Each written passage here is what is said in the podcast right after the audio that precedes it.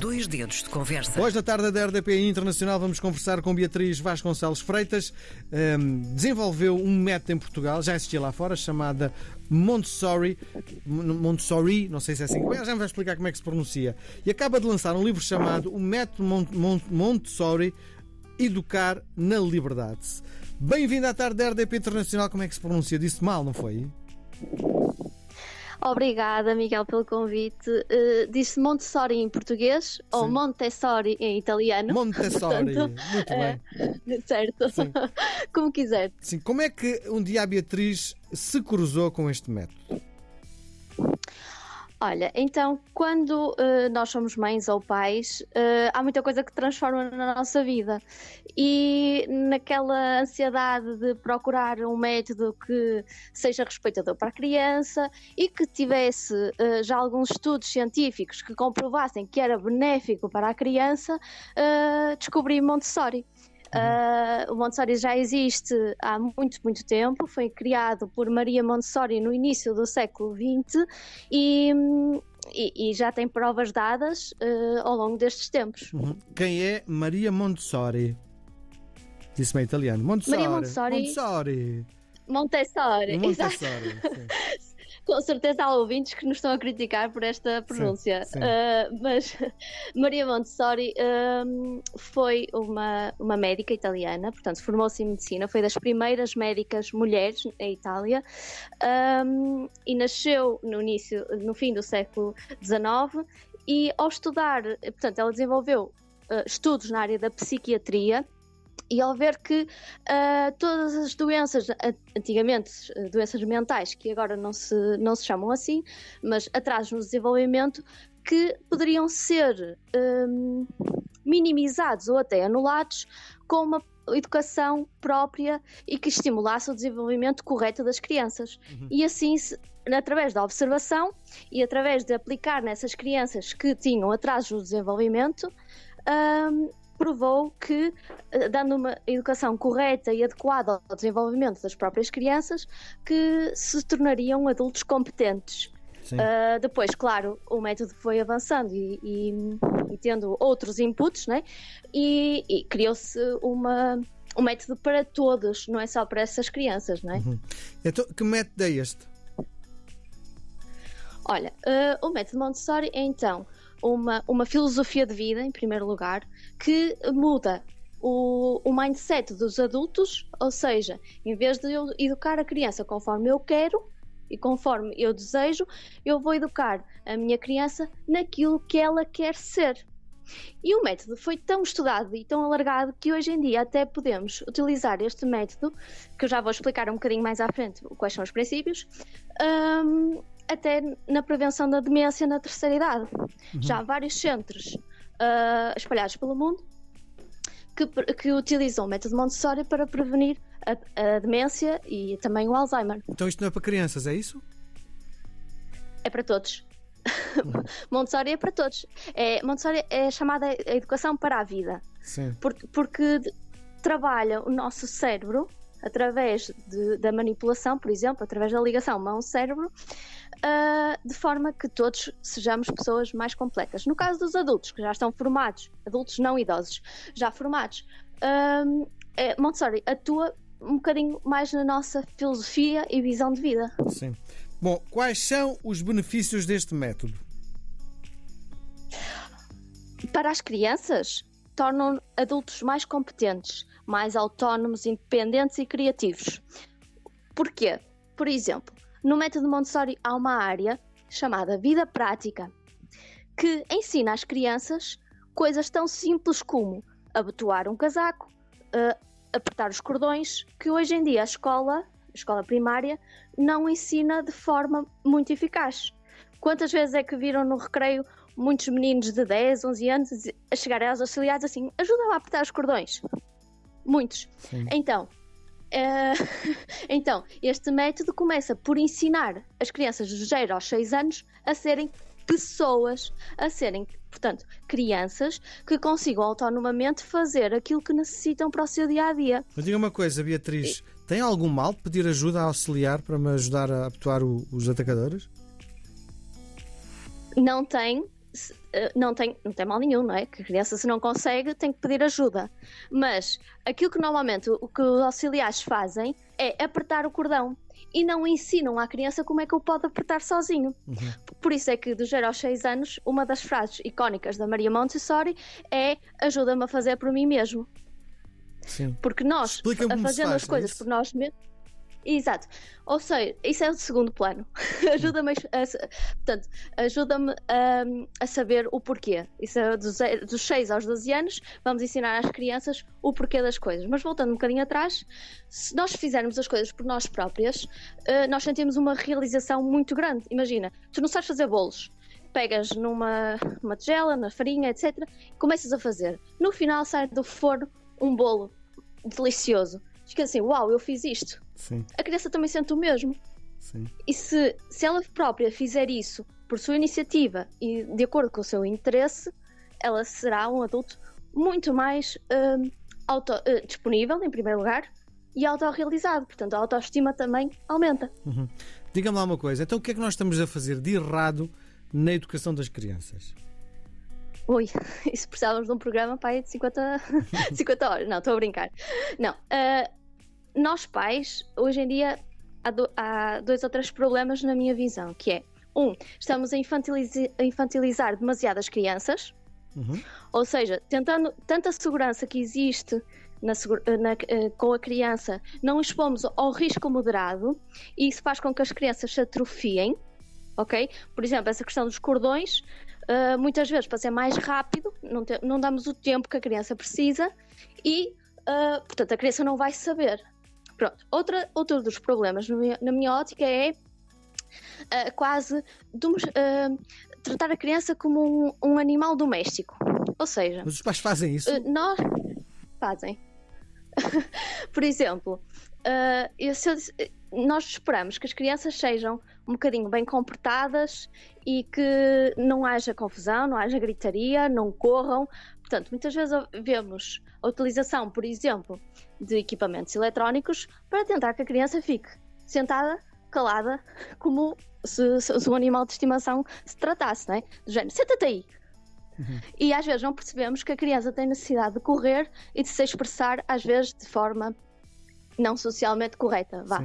Oh, oh, Beatriz, pressuponho que os seus filhos não tenham nada disso. Não tem jogos? Tem, tem, claro tem? que tem. Tem. okay. tem. Os, meus, uh, os meus filhos de, já são mais velhos, portanto, tenho três filhos.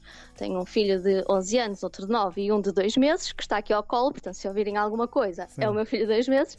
Um, eles, uh, claro que têm, são expostos a jogos, mas na devida altura. Uhum. Foram expostos a jogos a partir dos 6 anos. Jogos, estamos a falar televisões e tablets. Sim. Foram expostos um bocadinho mais tarde para que. porque antes estava a formá-los como pessoa. Sim. Sim. E, e, atenção, os meus filhos não são crianças unicórnio, não é? Os, os meus filhos também fazem birras e portam-se mal, claro que sim. Mas o que quer dizer isso? Mas Desculpa, eu, eu não conheço a expressão. Então, crianças unicórnio é aquilo que não existe, não é? São crianças que não existem, uhum. que aquelas que estão sempre comportadas e que não, não, não desafiam os pais, não, não testam os limites. Claro, todas as crianças testam os limites e desafiam os pais e fazem birras. Uhum. Uh, a diferença é que eu, se calhar, não lhe dou um roçado para ele se calar e converso com ele e pergunto porque é que estás a fazer isso, tens alguma necessidade, o que é que, que correu mal no teu dia, o que é que tu precisas e se calhar ele exterioriza uh, o sentimento que ele tem e resolvemos as coisas a conversar. Com certeza. Qual as fases uh, da criança mais importantes para o seu desenvolvimento? Um, portanto, todas as fases são importantes, uh, mas eu diria que uh, dos 0 aos 6 anos é uma fase muito importante porque está a construir-se como pessoa, e depois na adolescência porque há a transformação de saber quem ele é na adolescência, uh, nós todos fazemos, testamos os nossos os limites impostos pelos adultos para tentar saber onde é que eu me vou encaixar na sociedade. Uh, e a adolescência, uh, eu acho que é uma idade que é muitas vezes incompreendida por todos, pelos Sim. adultos, pela sociedade, porque é ali um limbo entre a criança e o adulto. Ou seja, tem às vezes atitudes de criança e atitudes de adulto. Então a pior fase é essa? A adolescência é a pior fase no desenvolvimento de uma criança, é isso? É mais desafiante. Sim. É mais desafiante, sim. sim. E o que é que nós aprendemos, no fundo, lendo o seu manual? Uh, ora bem, lendo o livro, aprendem um bocadinho como é que é o desenvolvimento da criança, uh, como, é que é, como é que o método dá respostas para cada uma das fases e cada uma das uh, dos desafios de cada fase do desenvolvimento. E depois também fala um bocadinho das escolas Montessori e como lidar com situações difíceis no dia a dia da criança, como a morte, o divórcio, etc. Uhum. O que é que teria aos pais que estão neste momento a ouvir-nos e interessados em implementar o método Montessori, estou a dizer bem, uh, em casa, mas não sabem por onde começar? Ora, em primeiro lugar é comprar o livro. Estou okay. a brincar. Não, mas tem que fazer render também o meu peixe, Com não é? Certeza. Mas acho que o livro acho que o livro uh, tem uma síntese muito boa do que é o método.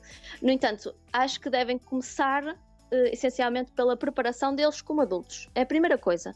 Nós não podemos comprar, por exemplo, materiais que são muito bonitos e têm propósitos muito interessantes se não sabemos primeiro como comunicar com a criança e, como, e, e quais os desafios e, e, problemas que existem em cada fase do desenvolvimento. Isso é essencial. Depois, claro, adaptar o ambiente da casa uh, à criança. Isso significa que o ambiente tem que ser, em primeiro lugar, seguro, em segundo lugar, oferece autonomia, liberdade e independência à criança. O que é que eu quero dizer com isto? Vamos imaginar um bebê de um ano. Normalmente, um bebê de um ano onde dorme. No berço. Num berço. Sim. Certo? Ou num ovo, não é? E normalmente. agora disse um ovo, não é? Uh, isso, normalmente o ovo é a, carrinha, a cadeirinha do carro. Peço desculpa. Mas pronto, é um berço. Não faz mal. então, um berço. Um berço normalmente tem o quê? Grades, não é? Um berço de grades. Como é que um bebê com um ano, se tiver sono, onde é que, como é que ele vai dormir? A pergunta é para mim? Não tem como. Sim. É. Uh, não tem como, certo? Sim, sim. Ou se deita na cama dos pais, ou se deita no sofá ou no chão. Sim. Portanto, a casa normalmente do, do, do, da criança não está preparada para ela. Ou seja, se eu tiver um bebê de um ano, se eu quiser que o meu bebê autonomamente, independentemente, vá dormir, eu preciso ter uma cama que ele consiga subir e descer de forma autónoma. Uhum. Não pode ser um berço. Sim. Então, a Beatriz é contra os berços em casa, é isso? Sou, uh, não sou contra. Eu acho que o berço não é uh, uma opção segura, em primeiro lugar, de todo. É muito mais seguro uma cama no chão, porque assim, se cair, está no chão. E, um, e, e, também acho que não é uma opção que estimule a independência e a autonomia da criança de todo. Ok. Bom, a Beatriz um, é também uh, fundadora e presidente da Sociedade Portuguesa de Educação Montessori. Qual é o papel deste organismo, no fundo, para tentarmos perceber o que é que faz neste organismo? Correto. Então, a, a Sociedade Portuguesa de Educação Montessori uh, foi fundada para que mais pessoas tenham acesso a Montessori de forma mais próxima e ser o apoio dos pais, dos educadores, dos professores e também do, do Estado, não é? Para a implementação de Montessori no ensino em Portugal. Uhum. Porquê? Uh, se repararmos, a, atualmente a escola é pouco dedicada à causa da criança. É tratada a criança como se fosse a última prioridade, porque estamos preocupados em, em em preencher requisitos do currículo, estamos a preocupados a acabar programas e não pensamos que cada criança é única e tem que ser tratada como um ser individual, não é? Sim. Portanto, hum, e, e, e, é um país com uma educação forte, não é? É, é um país de futuro. Uhum. Quem é que acha que vai ter muito prazer em ler o seu livro? Olha, tudo eu que é acho pais, que, não é? Tudo, uh... tudo são pais, não é? Sim, os pais têm um, um, um interesse eh, particular porque estão, estamos a falar das coisas, né, das crianças, são as coisas mais importantes da vida de um pai. Eh, eu não imagino a vida sem os meus filhos e qualquer pai eh, já não, já não imagina, é quase o, o chamado amor incondicional, né? Mas acho que quer educadores, quer professores, uh, quer avós também, importante, uh, irão gostar de ler o livro. Sim. Aquilo que lhe proponho agora é uma partida de ping-pong. É um jogo de palavras onde vou-lhe sugerir dois conceitos dos dois. Pode escolher os dois, pode escolher só um, pode inventar um terceiro, ou então, se achar que é muito provocatório, nem responder. Vamos jogar? Sim, claro. Crianças ativas ou calmas? As duas. Precisamos de crianças ativas. e calma. Sim. Os birrentos ou os muito bem educados? Nenhum. Mimar com brinquedos ou com beijinhos? Com beijinhos sempre. Independentes ou ligados aos pais? Independentes. Bebés ou crianças? Os dois. Dar à luz no Sistema Nacional de Saúde ou nos privados? Neste momento, infelizmente, nos privados. Reconhecimento da crítica ou dos seus seguidores? Da crítica. Jogos de consola ou brinquedos de pau? Brinquedos de pau, sem dúvida. Esquerda ou direita? O centro. Ping ou pong? Ping-pong. Para acabarmos a nossa conversa, que conselho daria a quem neste momento está na situação de quer ou não quer ser pai? Uh, daria que é um trabalho difícil, desafiante, uh, mas uh, tudo vale a pena. Beatriz Vasconcelos Freitas, muito obrigado pela sua passagem na tarde da RDP Internacional. Obrigada. Já Miguel. está no mercado Método Montessori Educar na Liberdade. Disse bem o nome? Muito bem, muito bem. Ok. Muito obrigado. Foi um prazer gigante. Muito obrigada, obrigada a todos. Obrigada.